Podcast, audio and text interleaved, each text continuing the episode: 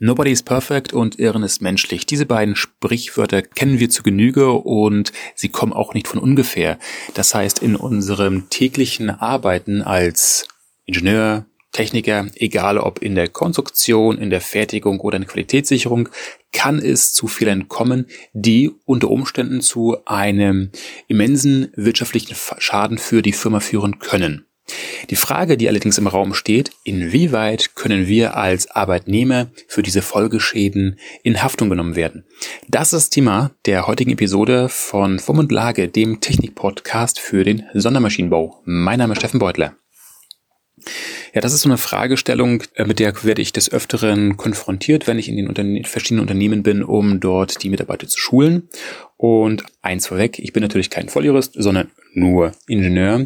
Dementsprechend gebe ich nur wieder, was in den einzelnen Texten steht. Wenn es dabei um eine spezielle Beratung geht, beziehungsweise um spezielle tiefgehende Fragen, dann bitte mit dem Volljuristen des Vertrauens in Verbindung setzen.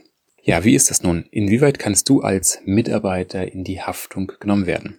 Grundsätzlich ist es so, dass äh, die weit verbreitete Meinung ist, dass man ja als Arbeitnehmer überhaupt gar nicht in Regress genommen werden kann, weil man ist ja Angestellter. Und da muss man so mal ganz klar sagen, jein, das ist nicht ganz richtig. Denn du hast mit deinem Arbeitgeber einen äh, Vertrag geschlossen in Form eines Arbeitsvertrages, in dem ganz klar deine äh, Tätigkeiten aufgeführt sind. Und wenn du deinen Tätigkeiten beziehungsweise deinen Aufgaben und deinen Pflichten nicht nachkommst, kommt es zu einer Vertragsverletzung und dementsprechend hm, hast du natürlich auch deinen Teil zu leisten, wenn es zu irgendwelchen Schäden kommt.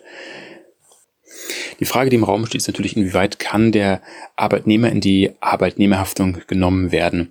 Und dabei ist es so, dass man entweder gar nicht bis hin zu voll in die Haftung genommen werden kann.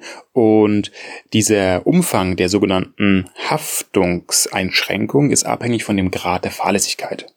Und dafür gibt es jetzt keine eindeutigen Definitionen. Das ist immer alles im entsprechenden Einzelfall zu betrachten, beziehungsweise dann von den Gerichten gemacht, wenn es dazu kommt. Grundsätzlich ist es so, wenn man so quasi alltägliche Fehler macht, das heißt, man hat jetzt ein, man konstruiert dort irgendein Serienprodukt und wählt die falsche Bohrung aus, sodass sich dann in der Serienfertigung die einzelnen Teile nicht montieren lassen und dadurch es zu ähm, Zeitverzug kommt, beziehungsweise also man kann die Produkte nicht fertigen, muss erst nacharbeiten, was natürlich zu immensen Kosten führt.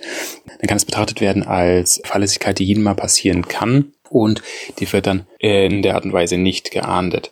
Jetzt gibt es natürlich auch noch die grobe Fahrlässigkeit, wo man davon ausgeht, dass etwas eintreten kann, ein Ereignis und weder Wissens geht man dieses Risiko ein und riskiert damit auch wiederum einen großen Schaden. Also es geht dann in die äh, Richtung der groben Fahrlässigkeit, wo dann der Mitarbeiter dann schon in äh, Regress genommen werden kann. Und die Höhe des Regresses, die kann sehr hoch ausfallen.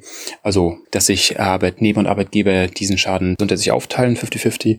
Das ist aber davon abhängig, wie grob das jetzt wirklich ist, diese Fahrlässigkeit, beziehungsweise ähm, wie der Schaden im Verhältnis zu dem Einkommen ist. Also es kann jetzt nicht sein, dass jetzt ähm, jemand ein Tunnel konstruiert, plant, wie auch immer, dabei einen Fehler macht, es dieser Tunnel zusammenfällt, ein Schaden äh, entsteht von einigen hundert Millionen Euro und das alles auf den entsprechenden Mitarbeiter abgewälzt wird.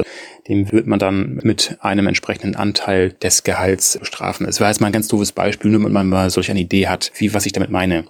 Und dann gibt es natürlich noch den Punkt des Vorsatzes, was natürlich auch eine Straftat ist. Und da ist es so, dass es keine Haftungseinschränkung gibt. Also da sind so Fälle, wo man sich nicht auf den Arbeitgeber berufen kann, sondern da hat man alles entsprechend selber zu tragen. Ähm, und zwar das ist mal so, so ein ganz grober Überblick und damit möchte ich natürlich auch mit dem Mythos aufräumen, dass man als Arbeitnehmer überhaupt gar keine entsprechenden Haftungsbefürchtungen hat. Das ist falsch, die hat man schon.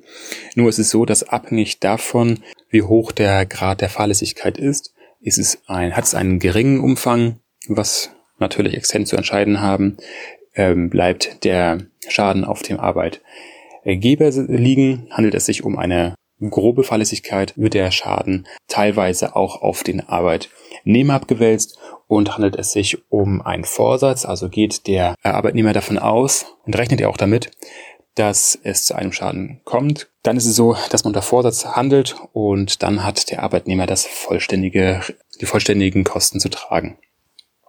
Das war's mit der heutigen Episode und mach was raus.